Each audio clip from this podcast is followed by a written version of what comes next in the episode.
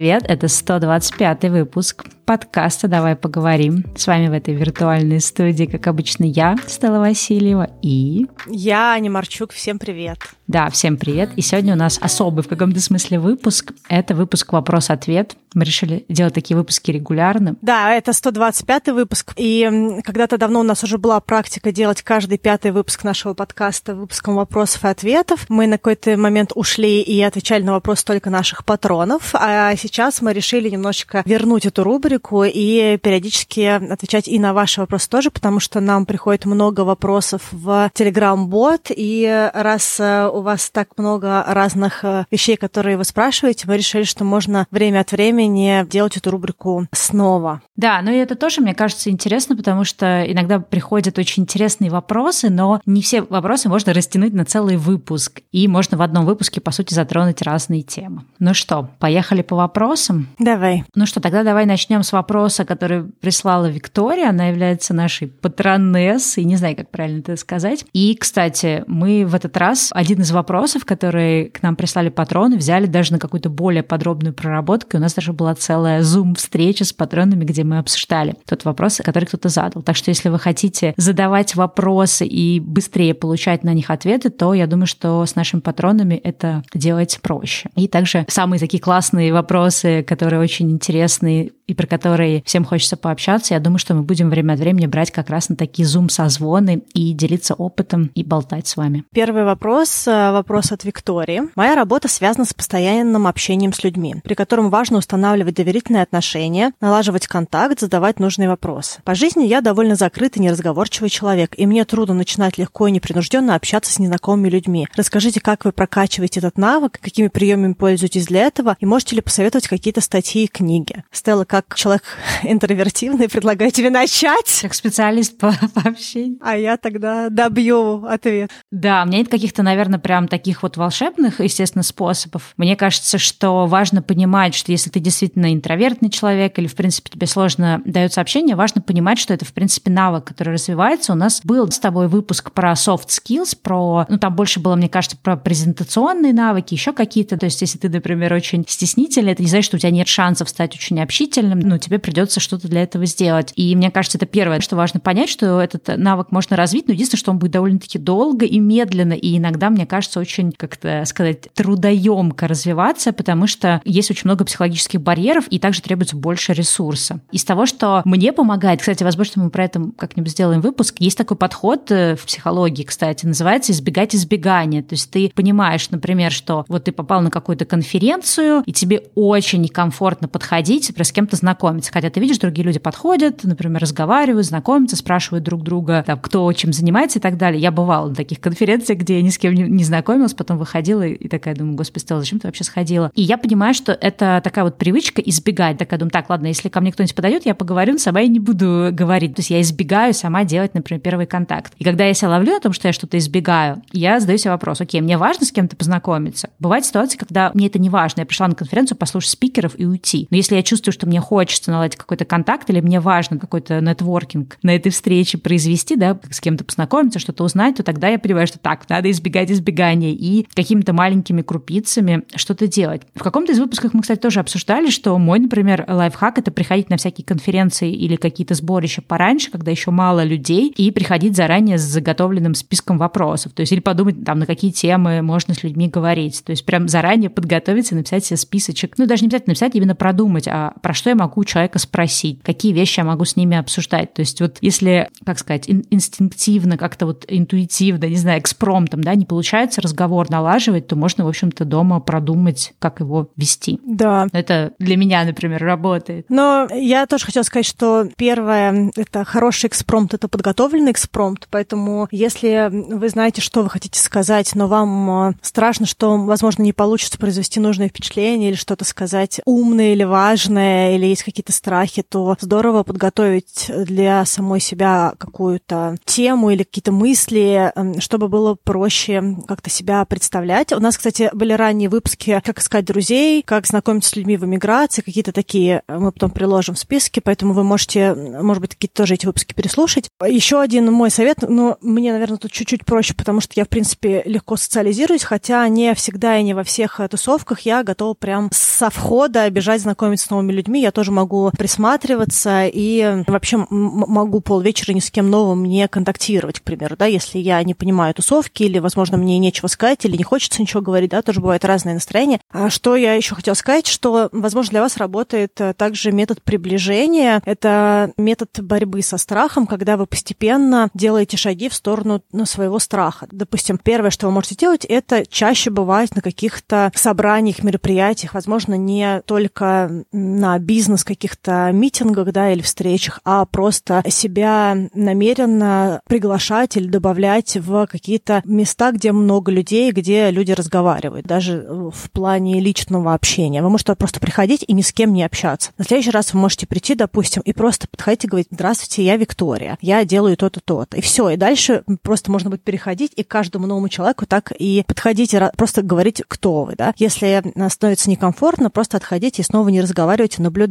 В следующий раз вы можете прийти и сказать, добрый день, я Виктория, занимаюсь тем-то, тем-то, а чем занимаетесь вы? И дальше попробовать подключиться к какому-то разговору. Ну, то, есть, то есть смысл этого упражнения в том, что вы не сразу становитесь центром тусовки или центром бизнес-встречи, а постепенно интегрируете себя в какую-то вот такую вот вещь. С точки зрения книг, я уже несколько раз советовала книгу Ларри Кинга «Как разговаривать с кем угодно, когда угодно». Мне до сих пор кажется, что это очень удачная книга для того, чтобы преодолевать какие-то барьеры говорения и знакомства с новыми людьми. Наверное, из одной книжки я вот ее пока оставлю. Может быть, она будет полезна. Я еще два лайфхака вспомнила. Первый лайфхак, ну, может быть, он не супер подходит для этой ситуации, но он для меня в свое время был каким-то таким все меняющим. У меня была подруга, ну, есть, которая приходила, когда в какую-то большую компанию, ну, непонятно, не на 100 человек, а, условно говоря, там сидят какая-то группа коллег, какая-то команда на работе или друзья, и она, входя, всегда очень громко говорила «Всем привет, я Даша». И вот мне кажется, для меня в какой-то момент, когда я поняла, что он так вот приходит и как бы заявляет, да, себе, для меня это в какой-то момент тоже сработало, потому что ты как будто бы сразу не какой-то там серой мышкой проползаешь и сидишь молчишь все время в компании, а ты как бы сразу как-то громко себя анонсируешь, и мне это эмоционально помогало потом уже как бы, ну, не такой стеснительный, что ли, быть. Я не знаю, опять же, это не для всех может работать.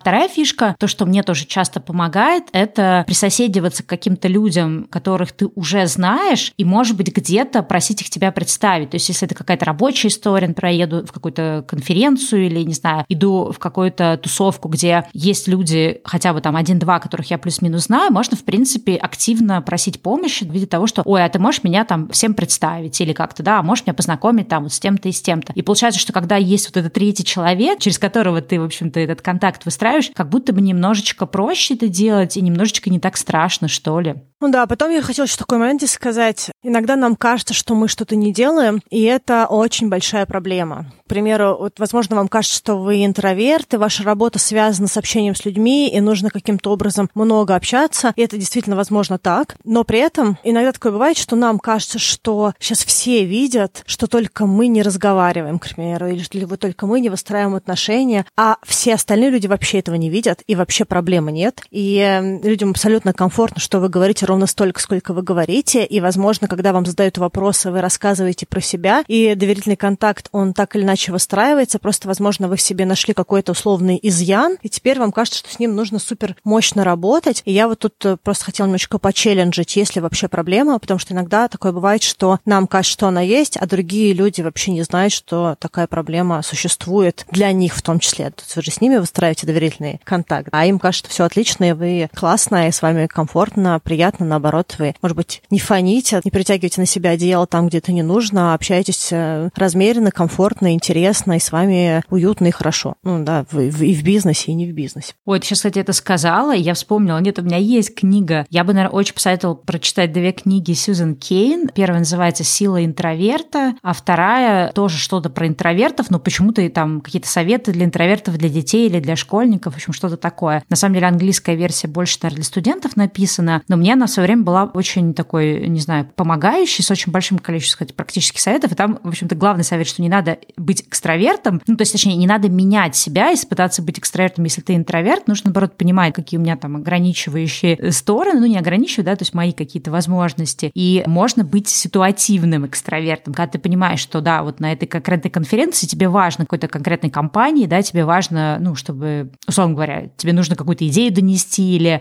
чтобы в тебя в компании заметили, повысили, тебе нужно быть более активным. То есть, когда ты выбираешь в каких-то ситуациях быть ситуативным экстравертом. Здесь вот важно понимать, что не обязательно быть всегда, да, вот как Аня сказала, что не обязательно прям все время в каждой компании быть активным. Но вот эти книги, наверное, Сьюзен Кейн, кстати, а это прям очень классные книги для интровертов. Там очень много таких вот э, каких-то правильных идей про то, как относиться к своим качествам, понимать свои сильные стороны как интроверта и какие-то такие лайфхаки, советы. Ну, я, кстати, хотела сказать тоже буквально пару слов еще здесь, пока мы не перешли к новому вопросу. Я экстраверт, и я очень люблю людей, и мне интересно общаться. Но то, что я замечаю, что очень часто экстравертов очень неправильно маркируют, как будто бы экстраверты — это такие просто бесконечные тусовщики, которые приходят и сразу впрыгивают в какое-то пространство и начинают сразу со всеми знакомиться, и у них э, незамолкающий рот и тому подобное. Это не так. Экстраверты — это просто то, куда человек берет энергию, и вполне нормально экстраверту прийти и вообще ни с кем за вечер не поговорить. То есть это не про то, что человек мега демонстративен, это про то, что ему, в принципе, комфортнее на круг выстраивать взаимоотношения, и ему хочется общения. Но на этом заканчивается вот эта вот безудержность коммуникации, и то же самое по глубине или по близости контакта. Вполне нормально экстраверту выстраивать глубокие отношения, какие-то очень искренние с одним человеком, и с этим человеком там по 10, по 20 лет дружить. По крайней мере, у меня таких много близких друзей, с которыми на каком-то этапе мы начали общаться и до сих пор поддерживаем близкий контакт. Я к чему это говорю? К тому, что, опять-таки, может быть, неправильный немножечко фокус и, возможно, искаженное представление о том, какие там вот люди существуют в мире и как они себя чувствуют. Потому что когда мы себе ставим очень неестественную цель, когда нам кажется, что какие-то есть другие магические люди, у которых что-то происходит, то мы идем к вообще, в принципе, несуществующему идеалу. То есть вне зависимости от того, насколько человек интровертивен экстравертивен, он может как быть суперобщительным, так и абсолютно неразговорчивым, как может хотеть общения, так может не хотеть общения. Поэтому я тут просто хотела подсветить то, что, возможно, точка такая ролевой, ролевая модель, на которую вы ориентируетесь, да, она, возможно, вообще немножечко такая выдуманная, что ли. Ну что, давай переходить к следующему вопросу. Давай. Следующий вопрос, кстати, короткий. Ну, возможно, его стоит адресовать. Вопрос был от Ольги, он, кстати, давно уже приходил. Будем ли мы создавать комнаты в Клабхаузе? И человек очень переживает, что пропустит этот момент. Я думаю, что когда-нибудь мы с тобой, возможно, дойдем до Клабхауса, но сейчас какой-то прям такой острой необходимости туда бежать пока нет. Ну да, и частично из-за меня тоже нет, потому что я завершаю все свои дела в Москве, и я пока не готова создавать новые активности и проекты, потому что я просто не смогу их поддерживать. Мне нужно сначала уехать, поэтому я думаю, что мы пока поприсматриваемся к тому, что будет происходить в Клабхаусе, и, может быть, э, если нам покажется это интересно, мы сделаем что-либо ближе к лету, ну, посмотрим, да, как будет складываться. А пока что, если хотите, присоединяйтесь к Патреону, и, наверное, для патронов мы будем чаще делать э, какие-то встречи. Вот у нас уже была одна зум-встреча по теме, которую предложила Ава, наша патронесса, и прошло все очень увлекательно, и нам было очень душевно пообщаться с патронами, и тоже наши ребята написали нам очень приятные отзывы, что им было интересно, и они хотели бы еще встреч, поэтому если у вас есть желание пообщаться с нами в каком-то более таком кулуарном формате, то есть на данный момент есть э, возможность это сделать в Zoom-чатах, Zoom-встречах на нашем Patreon е. Да, мы решили пока там попробовать, плюс все-таки там есть возможность сохранить запись. То есть, например, запись с прошлой встречи, она доступна тоже как подкаст. В Clubhouse е пока этого нет. И все-таки Clubhouse только для тех, у кого есть iOS. Я, например, человек на андроиде. Я могу запустить Clubhouse на своем iPad, но это не супер удобно, потому что я не хожу везде с iPad. И есть огромное количество людей, у которых и iPad тоже нет. Поэтому пока не хотим идти на платформу, да, где, в общем-то, кто-то, например, захочет нас послушать, но чисто физически, да, технически не сможет присоединиться. Поэтому подождем все-таки, наверное, когда появится Android-версия версия. Ну что, следующий вопрос. Какие аспекты вы изучали перед эмиграцией или долгой жизнью за рубежом в конкретной стране? Делали акцент на поиске жилья и финансовых вопросах, связях с местным сообществом или что-то другое? Поделитесь своим опытом, пожалуйста. Вопрос от Анастейжи. Ну что, ты начнешь? Мне кажется, у тебя более такой, какой-то более тщательный подход, плюс у тебя все-таки есть пример с Канады, и до этого был пример с Австралией. Расскажи про свои лайфхаки, я тоже подумаю, какие были мои. Да, но тут все зависит от того, какие у вас есть ресурсы в доступе, потому что перед каждой страной, в которую я переезжала или планировала переехать да, на какое-то время, я там была так же, как турист, и у меня была возможность, в принципе, осмотреться, это раз. Два, у меня была возможность прицениться, да, то есть я понимала, понимала, сколько чего стоит, э, сколько стоит э, жилье, сколько стоит еда, какие-то другие вещи, которые мне нужно будет покупать. И это дало мне тоже приблизительное понимание бюджета, который мне для всего этого потребуется. И также у меня есть контакты людей в этих странах, мои личные контакты, и которых я тоже подключала для того, чтобы получить чуть больше информации. Даже когда я приезжала в Канаду, я спрашивала своих э, друзей, я также просила своих друзей познакомить меня с людьми, которые там живут. Их тоже спрашивала. Особенно вот я, допустим, в Канаду Канаду делала документы через программу Express Entry, и я связывалась с ребятами, которые тоже переехали по этой конкретной программе и узнавала из первых рук, что они делали и как, для того, чтобы мне было проще погрузиться в это. Это первое, что я делала. Второе, что я делала, я находила русскоязычные форумы по иммиграции. Допустим, в Австралию это было gday.ru, по-моему, так называлось, да, в Канаде тоже есть форум, э, Русфорум сей. И, в общем, часто, когда есть какие-то большие страны для иммиграции большие в смысле того, что большой поток людей из России э, туда едет. Как правило, есть форумы, и там очень подробно разбираются и способы иммиграции, и какие-то полезные ссылки даются, и всегда можно спросить э, по ходу подготовки документов или чего-то еще, или какие-то, если вопросы есть от иммиграционного офиса, то можно спросить также на форуме, сталкивались или нет, э, как правильно ответить и тому подобное. Да? То есть я всегда этими вещами пользовалась, и мне кажется, что это не неплохой ресурс для старта, а, для того, чтобы немножечко быть э, приближенным к стране и погруженным в вопросы переезда. Ну, как минимум вот это. Если говорить про обучение, то я, естественно, смотрела международные рейтинги, выбирала э, институт по принципу того, насколько он интересный в плане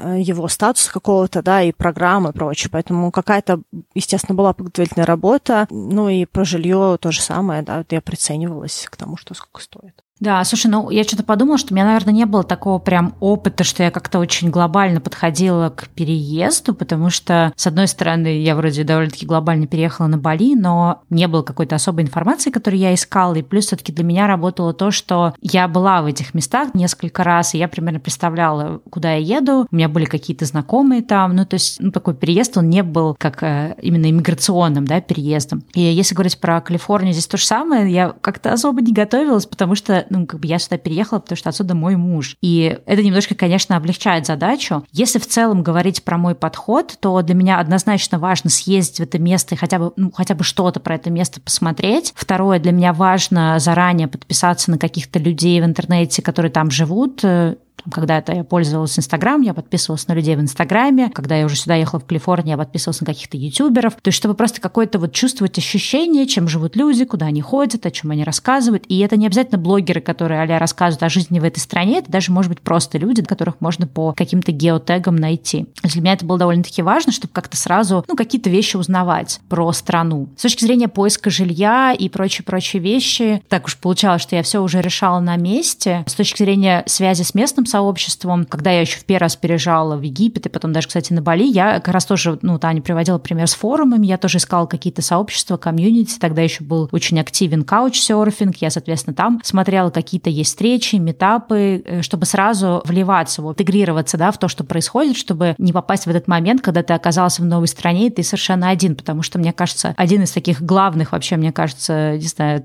таких вот процессов, в которые надо сразу вникать, это именно поиск каких-то знакомых, в общем, какого-то окружения, потому что уже дальше какие-то, например, бытовые вопросы ты можешь хотя бы через людей узнавать. Гораздо проще, когда у тебя есть хоть какое-то количество знакомых, ты можешь спросить, ребята, а где вообще квартиру искать? У меня просто, как я уже сказала, да, последние такие были все истории, что у меня не было потребности прямо искать это заранее. Сейчас, если бы я, наверное, куда-то бы переезжала бы в то место, где я, например, раньше не жила, и у меня не было уже какой-то там подготовленной почвы, то я бы заранее тоже посмотрела, наверное, разных блогеров, ютуберов, что вообще рассказывают именно про жизнь в этой стране, про какие-то особенности юридические, плюсы, минусы. Ну, то сейчас, мне кажется, так много информации, что можно как раз смотреть все это, чтобы заранее уже как-то себя готовить к тому, что тебя ждет. Кстати, это круто, что ты сказала. Это напомнило мне то, что я еще делала сейчас, когда я готовилась к Канаде. Я в буквальном смысле смотрела на YouTube блогеров, которые переехали в Канаду, и русских, и нерусских, и также людей, которые живут в этих городах. Вот я первая смотрела Торонто, и мне было важно понять по районам, где я хотела бы жить, и когда mm-hmm. блогеры рассказывали про какие-то конкретные районы, где безопасно, где интересно, что есть, какая инфраструктура, я просто отмечала эти районы на карте, записывала какие-то вещи себе в компьютере в блокнотик по иммиграции. И также я узнала всякие сайты, типа вот то, что в России есть Авито и есть ЦИАН, да, я вот эти вот все сайты также узнала, которые есть в Канаде, для того, чтобы я могла быстро прийти, сконтактироваться с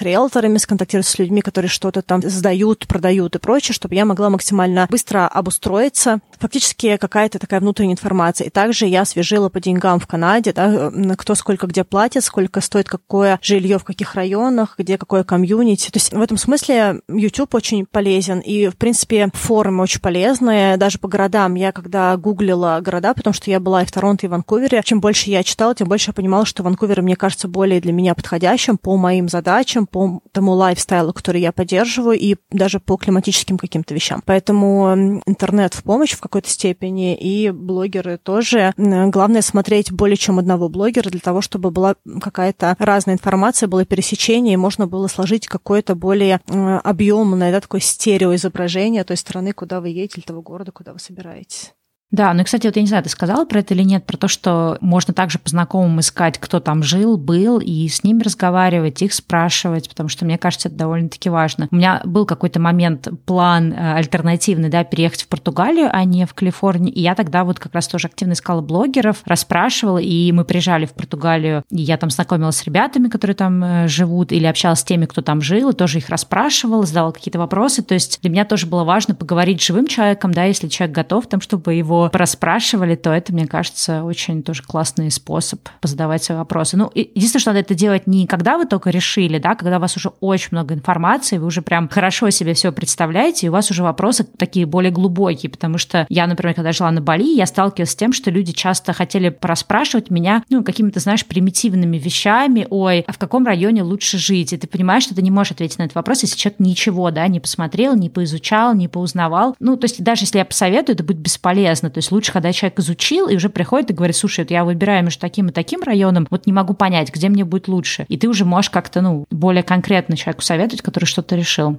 Я, кстати, тебя поддержу в этом не только потому, что это часто подбешивает других людей, когда человек ничего еще не знает и задает вопросы из серии там one-on-one, да, то есть вообще из серии страна, а про что она, да, какой у нее... Да, какая столица.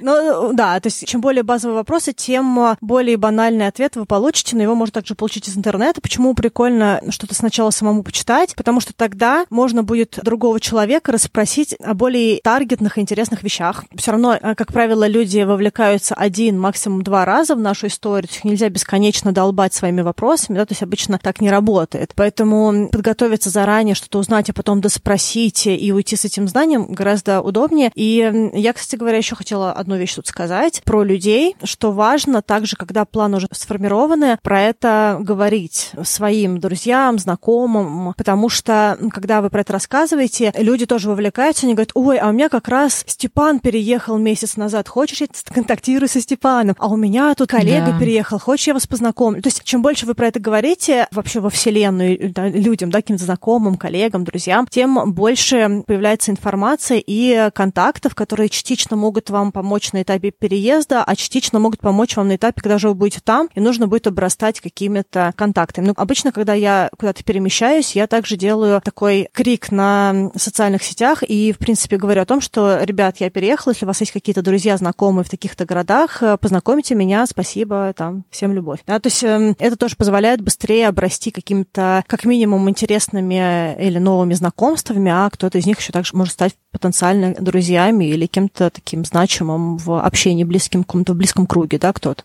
Да, согласна. Ну что, двигаемся по следующему вопросу. Да. К следующий вопрос звучит следующим образом, и прислала его Радмила. Decision fatigue, то есть усталость от принятия решений. Почему так происходит, какие техники коррекции существуют, и, конечно же, ваше мнение на этот счет. Было бы здорово послушать целый выпуск, но если речь идет о Блице, то что такое усталость от принятия решений и чем она определяется? Давай, Аня, бомби.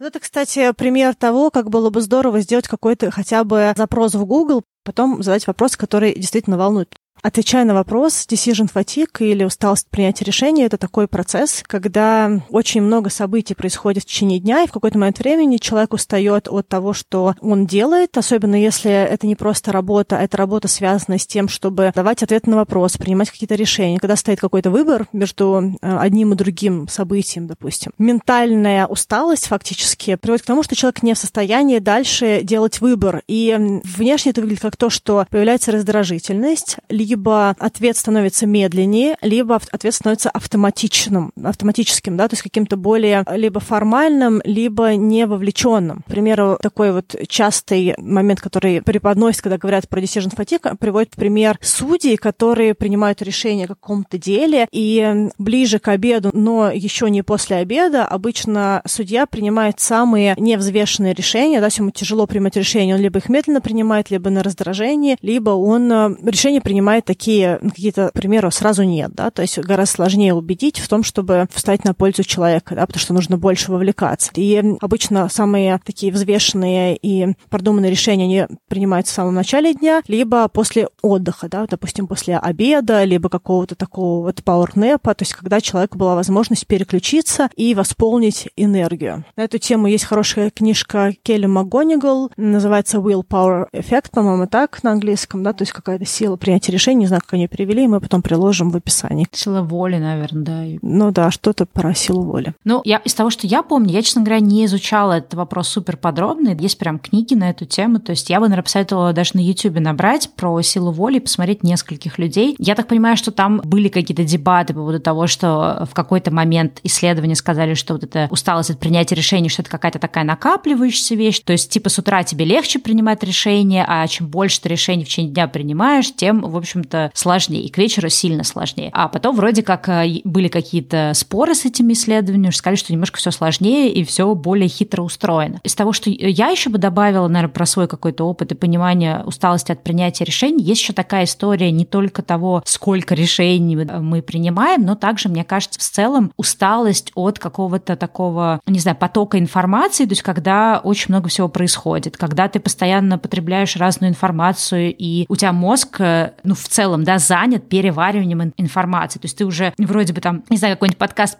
послушал, да, ты его уже закрыл, но у тебя все равно остается какой-то шлейф, ты будешь все равно возвращаться к тому, что было сказано в этом подкасте, к каким-то мыслям и так далее. То есть, естественно, чем больше ты загружаешь новыми вводными данными свой мозг, тем сложнее ему работать. А принятие решения – это такая достаточно затратная и ресурсная история. Плюс определенным людям, в принципе, сложно принимать решения, потому что они пытаются найти самый лучший вариант, они начинают копать, исследовать, исследовать, сравнивать, изучать, и может наступить такое тоже понятие есть парализис анализис, да, паралич от э, исследования этой темы, когда человек уже не может остановиться, все исследует, исследует, исследует, и чем больше он на самом деле исследует, тем сложнее ему принять решение. Есть тоже такая проблема с принятием решением, что чем больше вариантов, тем сложнее тебе принять. Был какое-то исследование, я не помню, в какой книге оно было описано, что... Пять, пять джемов, да, какие-то пять вкусов да, джемов, да. да? То есть если тебе предложили три джема на выбор, ты такой, возможно, никакой джем не выберешь. Тебе предложили предложили 5, ты, скорее всего, выберешь. А если, например, тебе предложат 25 джемов, то тебе, скорее всего, будет сложно решить. То есть вот есть тоже такой немножко перебор вариантов и перебор возможностей, и тоже сложно становится принимать. Вот. Но это такие, наверное, водные вещи, которые я сказала бы про вот это вот принятие решений, про усталость, а дальше, мне кажется, можно, да, покопать в этих направлениях. Я, честно говоря, прям специально не копала, хотя я знаю, что есть довольно-таки много книг на эту тему. Ну вот одну Аня уже упомянула.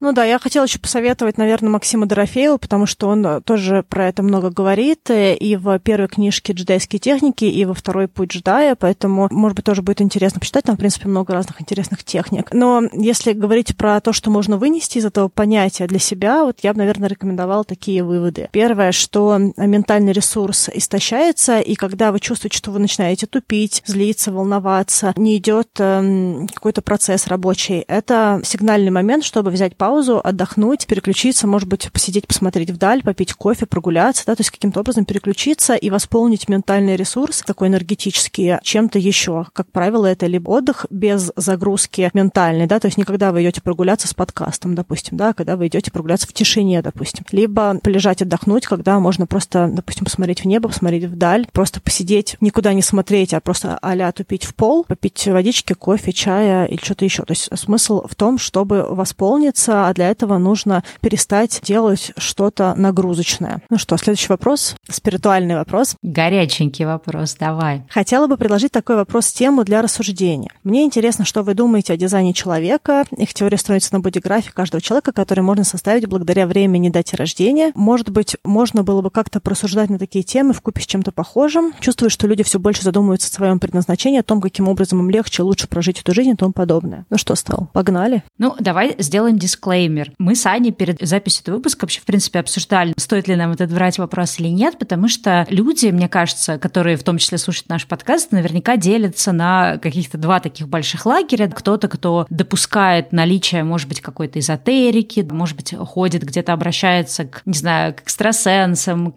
к астрологам, да, исследуют какие-то вот варианты там с разными там соционика, какие-то тесты персоналити, такие вещи даже как э, human design и так далее. И есть люди, которые относятся к этому скептически, и как мне кажется, что часто тоже бывает так, что люди, которые относятся скептически к этому, они сразу тех, кто, в общем-то, если раз ходил к астрологу, то все, значит, дурак, мне с тобой не интересно. И мы как раз обсуждали с Аней, хотим ли мы в эту тему вообще заходить, потому что, в принципе, я и Аня, мы довольно-таки открыты к разным интересным вещам. Я, наверное, в большей степени скепт, скептик, то есть я могу сходить куда-то, но при этом остаться очень скептически ко всему этому. Но при этом я не отношусь негативно к людям, которые верят э, в какие-то эзотерические штуки. Я сама где-то что-то куда-то верю, да, наверное, где-то там практикую какой-то агностицизм, что где-то у меня, в общем-то, что-то такое, мне кажется, существует. И, с одной стороны, я понимаю, что это, возможно, кого-то из тех, кто нас слушает, э, может отпугнуть, потому что мы часто приводим какие-то книги, исследования, вроде бы, да, как-то продвигаем в мир какой-то критический подход и научный научный подход и научно обоснованный, и поэтому, наверное, это может показаться немножко странным. Но, с другой стороны, мы решили, что мы живые люди, и мы достаточно честны со своей аудиторией, поэтому мы ответим на этот вопрос честно и подадимся, что это никого не испугает. Слушай, ну я вообще абсолютно готова говорить на эту тему э, в плане того, что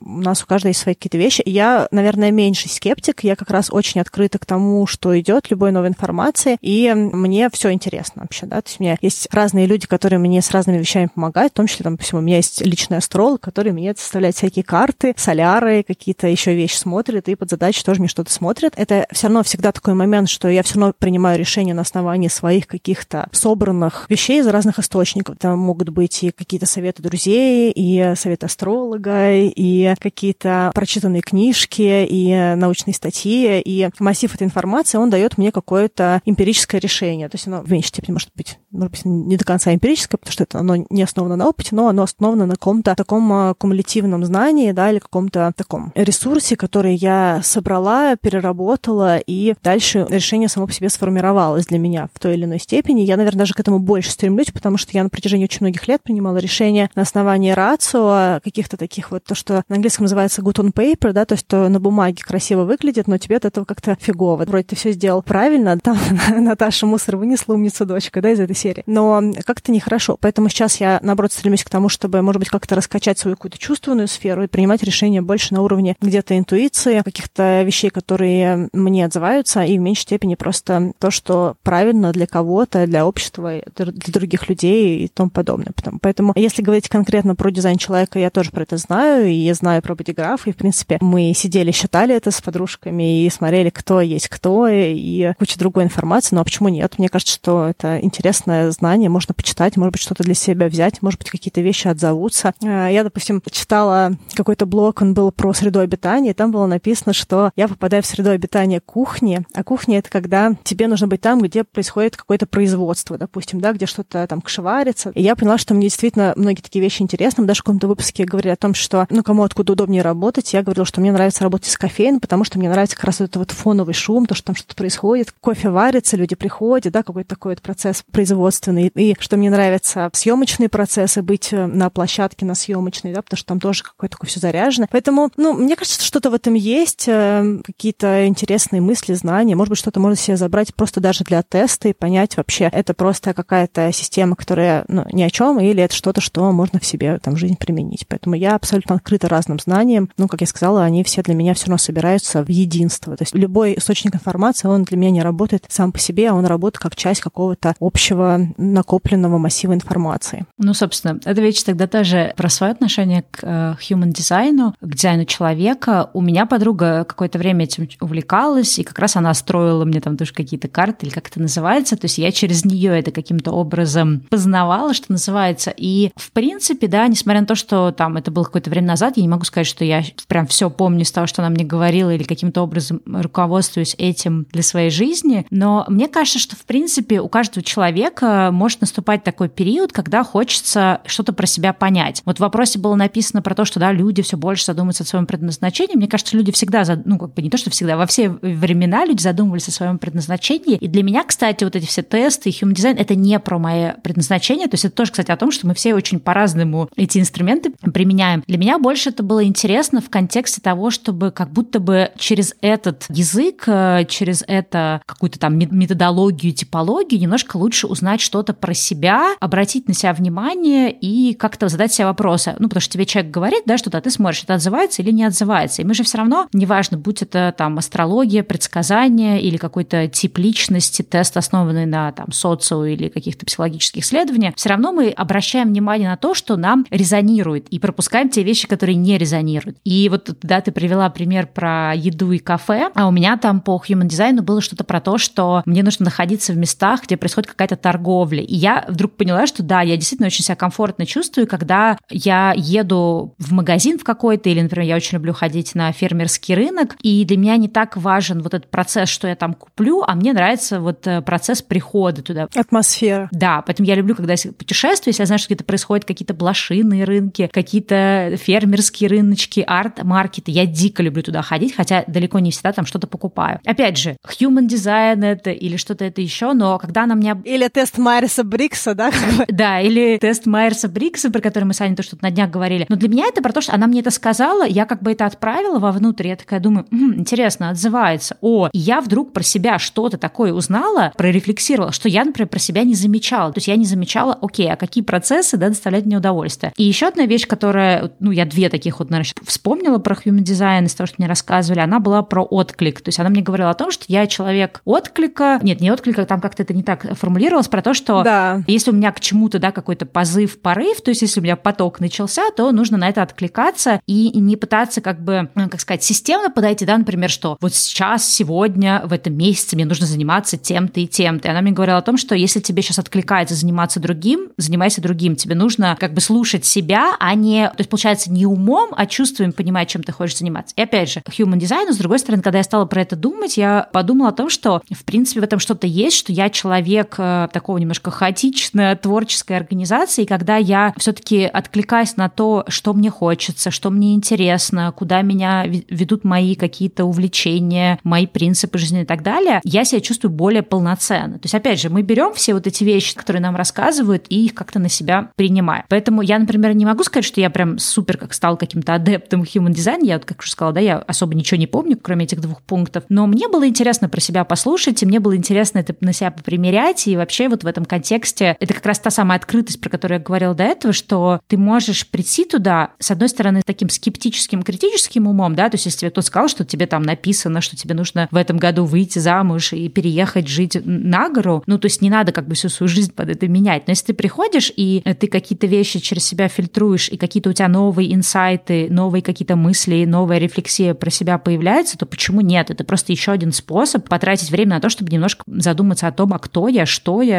что я хочу, чего я, что я люблю, и да, в чем смысл моей жизни в том числе. Ну, кстати, про отклик тоже было забавно. Мне кажется, мы с тобой это какое-то продолжительное время назад обсуждали, в году, кажется, 18 что отклик, он не только про какую-то генеральную вещь, но даже, допустим, ты подтвердила подружкам встречу, и ближе ко встрече ты собираешься, понимаешь, что ну вообще не хочешь идти, ну прям совсем не хочешь идти. И там вот такое было, что типа, даже если вы уже в одном ботинке, просто нужно развернуться и уйти, потому что, скорее всего, это не будет приятным времяпрепровождением, и доверять себе в каких-то своих внутренних каких-то желаниях, и, и не идти на поводу каких-то должествований или чего-то еще, что вообще очень искусственное для, ну, вообще для для меня, да. Поэтому какие-то забавные вещи есть в любых вещах, вне зависимости от того, что это какие-то психологические тесты, астрологические тесты и прочее, да, то есть какая-то информация, которая может отзываться. В общем, так или иначе, я всех призываю быть более открытым к информации, быть менее скептичным. Никто не обязан ничего прям любить. Не хотите ходить к астрологам, не ходите, но так или иначе это все равно какое-то интересное, может быть, знание. Ну что, следующий вопрос от Ивана, и он звучит следующим образом. Как быть с коллекционированием, чтобы не захламляться? Есть ли какой-то принцип, как делать это правильно? И дальше идет пояснение. Когда Иван начал слушать наш подкаст, он, кстати, сказал, что он его прослушал с самого начала. Прям очень здорово и приятно. То он как раз э, слушал выпуск про метод Конмари, прошел тоже какой-то свой процесс расхламления, но он не стал выкидывать книги, потому что они для него имеют коллекционную ценность, есть какие-то редкие экземпляры и так далее. И также он любит собирать комиксы и что-то там еще, машинки Hot Wheels. И он говорит о том, что да, эти все вещи вроде бы стоят без дела, но имеют для него определенную ценность, потому что обычно это какие-то вещи, выпущенные определенным мелким тиражом. Вот, поэтому у него такая дилемма. По идее, можно все это продать и получить свободное место в книжном шкафу, ну и также получить деньги, да, поскольку это коллекционные вещи. А эти деньги, например, пустить на какие-то другие дела. И вопрос, как быть. Ну что, Аня, ты у нас мастер по, мне кажется, расплавлению теперь. Человек, который все еще живет на коробках. Но да, я явно хочу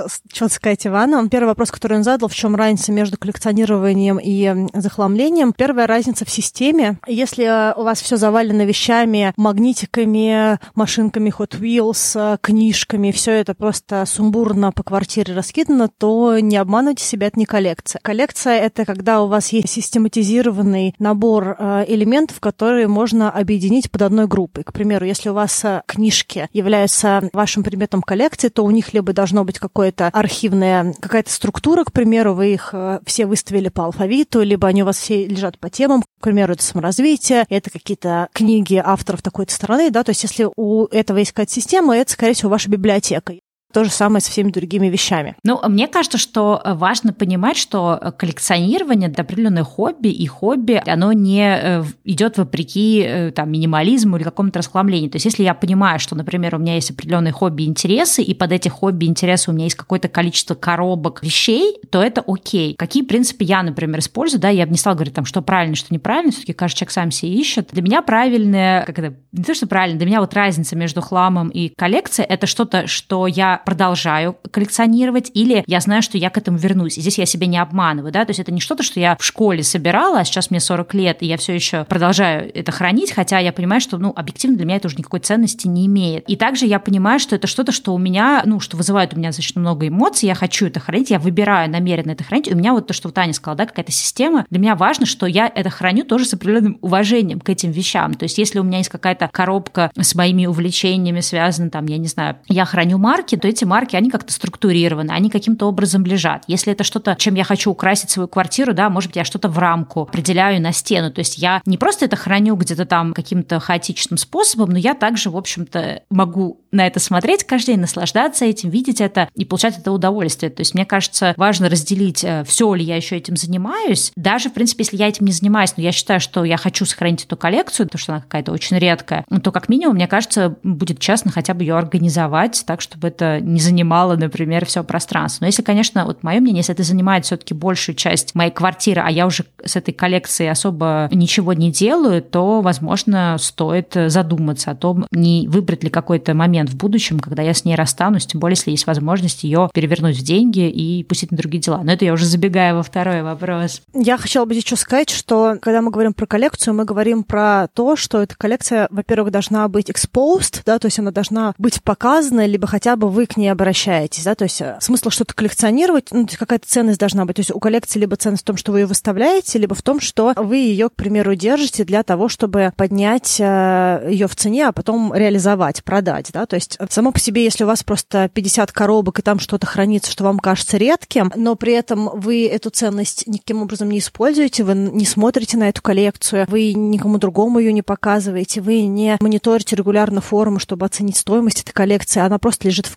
коробках, и вам приятно от ощущения того, что у вас есть что-то условно ценное, то я бы тоже бы вернулась бы к мысли о том, что, может быть, к этому подойти иначе и что с ней сделать. К примеру, что можно было с ней сделать? Можно было ее выставить у себя дома. Допустим, если у вас есть какие-то прекрасные комиксы, я опять-таки не знаю, я знаю, что некоторые комиксы, кто реально коллекционирует, они хранят их в определенном, а, определенных пакетиках, их трогают только в перчаточках и вообще держат э, вдали от прямого света э, солнечного, да, то есть я не знаю, насколько вы коллекционеры, насколько редкие ваши вещи. Но так иначе коллекция требует ухода и требует того, что она была где-то выставлена. К примеру, у меня дома есть коллекция кружечек э, кофейных и спешлти кофеин, они у меня стоят на полке, да, то есть я их выставила, они не лежат у меня где-то в остальных коробках, которые, кстати говоря, скорее всего, во многом будут хламом, когда я закончу разборы и будут куда-то все-таки утилизированы, да, отданы, проданы и прочее. А то, что мне реально отзывается, то, что мне нравится, оно у меня стоит, чтобы я могла наслаждаться видом своей коллекции. И я призываю под все, что вы коллекционируете, сделать отдельные секции у вас в квартире и выставить, чтобы вы сами видели, что у вас есть за коллекция. Ну, если это какие-то прям супердорогие вещи, то тогда еще раз подумайте, зачем вы это все держите, какая у вас будет финальная точка с этой коллекцией, продажи там и что-то еще. Да, но мне кажется, самое сложное, потому что коллекция это имеет не только какую-то такую ценность, да, как не знаю, денежную или коллекционную, все-таки очень много сентиментальной ценности все это имеет. И тут, мне кажется, важно тоже понимать, что расставаться с э, сентиментальными какими-то вещами очень сложно. То есть даже если мы понимаем каким-то образом, да, рационально, что можно ее продать и получить свободное место, и даже мы понимаем, что мы уже не продолжаем вести эту коллекцию, может получиться как-то довольно-таки эмоционально сложно с ней расстаться. И, например, здесь вот что мне помогает, когда есть какие-то вещи, которые мне вроде бы не хочется хочется расхламлять, но я понимаю, что реально я уже не второй, не третий год этой вещью не пользуюсь. Я, не знаю, мне помогает такой принцип о том, что есть какой-то в мире человек, который был бы дико рад этой вещи, а я сижу на ней. И получается, что я лишаю возможности какого-то человека, э, в общем-то, получить эту вещь радоваться ей. Особенно то, что касается коллекции, это, мне кажется, актуально. То есть для нас эта вещь уже может быть не настолько ценной, какой она была в начале или в процессе коллекционирования, а какой-то человек, может быть, продолжает с ярким таким, в общем, жаром все это коллекционировать, использовать, и для него, например, обретение этой вещи будет очень важно. Здесь, например, в Америке очень многие коллекционируют э, бейсбольные карточки, и вот мне мой муж рассказывал, что он коллекционировал тоже карточки, и в какой-то момент, ну, когда он уже стал взрослым, ему стало совершенно все равно, в общем-то, до этих карточек, хотя он понимал, что гипотетически, если их оставить в какой-то момент, они потом станут редкими, они, в общем, некоторые карточки стоят дорого, но он просто понял, что в какой-то момент, что он не хочет сидеть на них и ждать, когда они станут дороже, и у него был э, там родственник, который, ну, продолжал еще этим всем заниматься, и он, говорит, просто отдал ему, говорит, и у человека было было столько счастья. Он до сих пор мне это вспоминает, э, что я ему тогда это отдал. И мне кажется, что тоже это, ну, такой способ для себя как-то увидеть э, другой способ наслаждаться этой вещью через то, чтобы ее передать или продать, да, например, если есть какой-то человек-коллекционер, который готов заплатить за нее. Я хотела сказать немножечко про то, что сказала в плане, что есть другой человек, который может насладиться, да, этой вещью. И в этом смысле можно вернуться к тему спиритуальности, про то, что вещь должна быть использована, да, то есть очень часто говорят про это, и, в принципе, Марикон тоже про это говорит, что у вещи есть какая-то энергия, да, и она должна куда-то дальше, ну, воплощаться. Если вам эта вещь не нужна, вы ее не трогаете, не смотрите, не храните на каком-то таком должном месте, она просто пылится в коробках, то фактически у вас чахлая энергия, да, какая-то, да, это такой вопрос, кому отзывается развивается спиритуальность какая-то в вещах. И это тоже какая-то хорошая история. Я помню, что я вот под эту вещь какой-то момент времени отдала очень много вещей, которые я поняла, что я никогда не буду их использовать, просто потому что я поняла, что, ну, эта вещь кому-то может послужить, и, а, а у меня она просто чахнет, да, и это вот что-то, что мне отзывалось. А про сентиментальность я быстро тоже хочу сказать. Я, когда разбирала свои коробки, в какой-то момент времени у меня был затык с ними, и я даже общалась с женщиной, которая занимается профессионально расхламлением по канмаре. У нас просто был с ней созвон, супер приятная женщина, и она мне сказала такую мысль, что моя ошибка в том, что я начала разбирать свои коробки с сентиментальных коробок. И в методе Канмари все идет поступательно ты начинаешь с одежды и дальше двигаешься по этой цепочке. И она мне сказала, что э, у тебя затык, потому что ты просто взяла самую сложную категорию, и, естественно, ты еще ну, не на рельсах разбора, а э, разбираешь очень болезненные вещи. Поэтому я тебе рекомендую вернуться к точке ноль и начать с разбора одежды и прямо пошагово идти, и в какой-то момент времени ты уже снова войдешь в этот ритм, и тебе будет проще разбирать уже сентиментальный, когда у тебя разберется одежда, разберутся книги, да, какие-то бумаги и прочее. Вот. Поэтому, возможно, если у вас действительно много сейчас коллекций, может быть, имеет смысл вернуться к точке ноль, тоже разобрать одежду, еще раз пройтись по всему и дальше заново еще раз посмотреть на то, что у вас осталось, в том числе на ваши книги и другие какие-то ценные для вас э, объекты, что-то с ними сделать приятное для вас. Ну что, следующий вопрос? Да. Наверное, последний вопрос на сегодня, потому что, в общем-то, уже мы много чего обсудили и много времени прошло. Вопрос от Маши.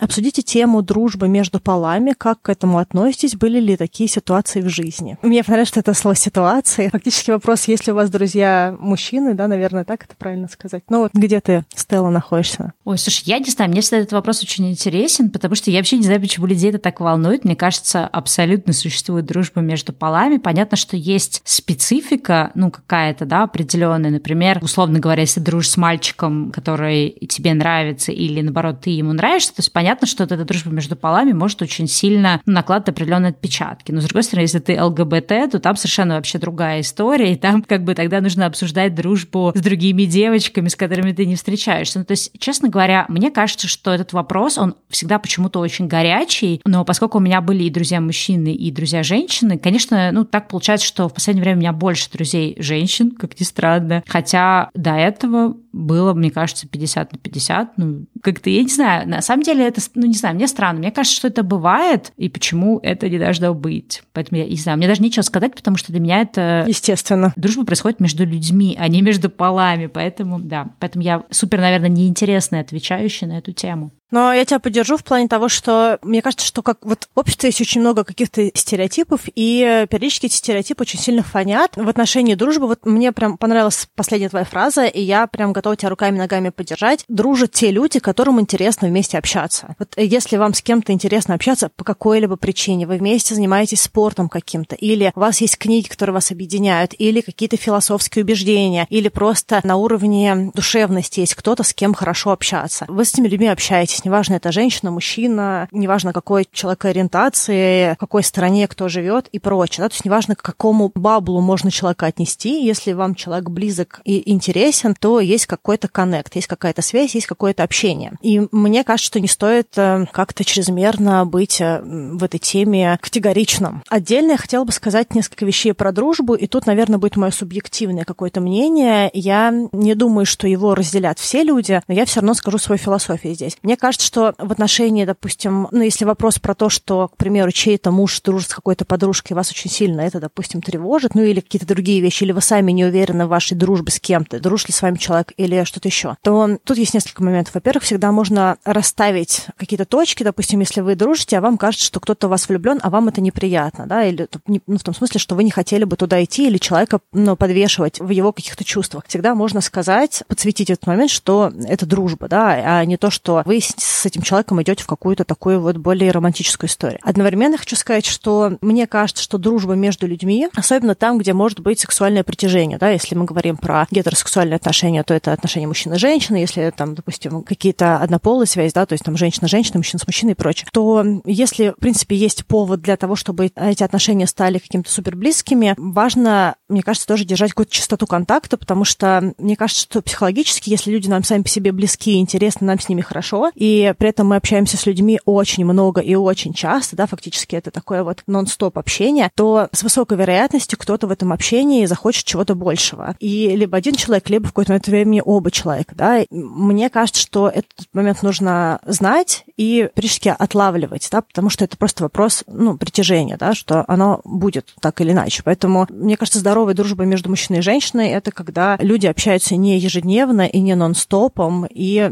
есть какой-то формат, при котором общение бывает больше, общение бывает меньше. Бывает там, что общаешься неделю, а потом месяц не общаешься. Да? То есть когда есть какой-то воздух между этим общением, это дружба. Если воздуха нет, это слияние практически, да, то это уже, скорее всего, какой-то путь в сторону романтического сближения, и рано или поздно это даст о себе знать. Но это мое какое-то субъективное мнение, я его не готова прям пропагандировать для всех, но я об этом подумала. Да, но мне кажется, знаешь, я сейчас пока ты отвечала, я еще думала, да, в каком аспекте это можно обсудить. Кстати, совет всем тем, кто нам присылает вопросы, э, пишите их подробнее, да, то есть, может быть, вы имеете вполне конкретные какие-то аспекты для обсуждений, думаете, что мы догадываемся, а мы можем совершенно как бы как-то думать другим боком про это. Я еще подумала, что, наверное, есть такой аспект, ну, почему-то тоже часто очень обсуждается в нашем обществе, это вот эта зависть женщин женщинами, или, знаешь, эта идея, что вот мужская дружба — это ого-го, а женщины, они все время там друг друга завидуют, и палки в колеса и прочее, прочее. Я в это прям совсем не верю, и я не знаю, я не видела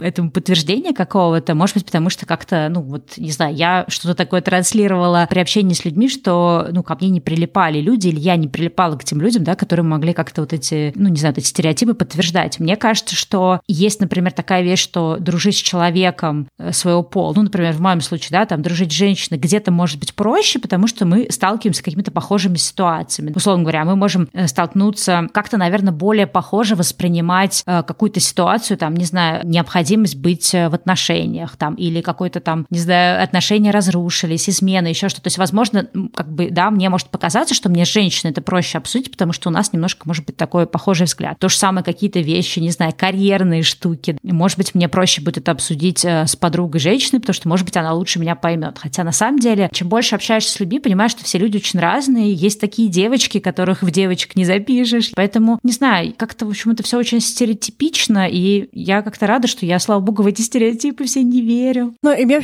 вот мне прям резонировала сейчас твоя фраза, что девочки, которых девочек не запишем, да все девочки, девочки, и все мальчики, мальчики, и все, кто считает себя... Согласна, что токсично немного. Есть разные девочки, есть разные мальчики, есть разные темы, которые можно обсудить с разными полами. Хороший вопрос, про что вы хотели бы поговорить, потому что тема между полами, между а, одним и тем же полом, между разными полами, да, может быть, вообще что-то другое хотели узнать. У меня много подруг девочек и много ребят, причем у меня есть э, гетеросексуальные девочки-мальчики, есть гомосексуальные девочки-мальчики, и вообще это все не важно, да, то есть просто есть куча классных, интересных людей, с которыми я очень люблю общаться, и это прям какое-то близкое, теплое для меня душевное общение. И у меня всегда есть э, близкие подруги-девчонки, с которыми я обсуждаю разные темы, и некоторые из них абсолютно имеют другой взгляд на вещи, и я как раз их ценю за то, что у них есть другой угол зрения, потому что то, чего мне часто требуется в друзьях, это альтернативность взгляда, и чтобы я могла посмотреть на какую-то вещь еще как-то и дальше принять решение более комплексно. Я, в принципе, всегда стремлюсь к тому, чтобы иметь какой-то комплексный набор информации. Да, мне очень это нравится. И у меня есть э, близкие друзья, ребята, которые тоже мне очень помогают и поддерживают, и там есть и душевное общение, есть интеллектуальное общение. И те, и другие очень классные, и я их очень люблю и ценю. Поэтому можно, конечно, много чего обсудить в рамках э, дружбы между полами, но мне кажется, что, возможно, имеет смысл смотреть на дружбу немножечко шире, чем дружбу между полами, а все таки смотреть на дружбу между людьми и выбирать для себя тех людей, которые вам конкретно отзываются, и не вешать на людей, может быть, какие-то такие прям совсем закоренелые какие-то осуждения, ярлыки прочее в плане того, можно ли с этим человеком общаться, могут ли девочки тебя поддержать и не завидовать, да могут, конечно. Блин, это вообще такая какая-то, да? Могут ли парни с тобой дружить и не хотеть тебя затащить в постель? Да, могут. Может ли быть обратно? Да, может. И тут вопрос, где вы стоите, чего вам нужно и как вы выстраиваете эти отношения дружеские. Абсолютно, мне кажется, индивидуально все. Да, ну и мы помним, что есть такая вещь, как когнитивное искажение, когда если мы во что-то верим, то мы скорее склонны искать этому подтверждение. То есть если мы считаем, что дружбы, например, не существует, да, то есть если девочка даже дружит с девочкой, то мы будем скорее искать где-то подтверждение, мы будем думать, вот там э, у нас не складывается отношения с парнями, вот э, в прошлый раз дружила с парнем, он как-то себя плохо повел, или если мы верим, что все женщины завистливые и дружбы между женщинами, женской дружбы нет, то, конечно, мы тоже будем искать этому подтверждение. Поэтому, мне кажется, такой момент тоже важно учитывать, но в целом, да, мы с Аней за дружбу между людьми, потому что, ну, ты в конечном итоге же общаешься с личностью человека, с его каким-то таким вот вот сочетанием его вкусов, интересов, его интеллекта, его характера, его э, каких-то черт. Ну, то есть это целый-целый набор всего, и там это все, оно абсолютно не всегда разделяется по полочкам, что вот так вот себя ведет мальчик, и так себя видит девочка, поэтому дружба с мальчиком она вот такая, а дружба с девочкой она вот такая. Да, в общем, будьте адаптивнее и гибче в плане общения с людьми, и узнавайте людей, делитесь с людьми теми, кто вы есть. Да, у нас получился такой вопрос э, фактически круговой, да, потому что вначале мы задали вопрос Вики про то, как выстраивать доверительные отношения, да, в том числе на работе, как про себя рассказывать, как узнавать людей, как разговаривать, а в конце мы говорили про дружбу, но, в общем, в целом это часто про одно и то же, про то, чтобы слышать и быть услышанным, говорить, выстраивать какие-то хорошие, здоровые взаимоотношения, личные, рабочие и прочее. Поэтому мне кажется, что самое главное — это быть собой и транслировать себя где-то в точке уязвимости тоже, да, то есть показывать себя таким, какой вы есть, какая вы есть, и также допускать, что люди могут это отличаться и принимать их какие-то особенности, и тогда любая, мне кажется, дружба, она имеет право на существование вне зависимости от пола, возраста, географии и прочих других вещей. Да, абсолютно согласна. Ну что, на этой ноте мы, наверное, закрываем выпуск вопросов и ответов. Да, до встречи на следующей неделе. Ну, соответственно, следующий выпуск выйдет где-то примерно ближе к пятому выпуску, то есть это будет 135 да? Поэтому да. где-то уже к 130 можно уже будет начинать присылать нам вопросы. А если хотите позадавать вопрос чуть быстрее, как мы уже говорили, приходите к нам на Patreon, мы с удовольствием там устроим сессию вопросов и ответов в неочередном режиме. Да, всем пока и хорошей недели. Да, всем пока.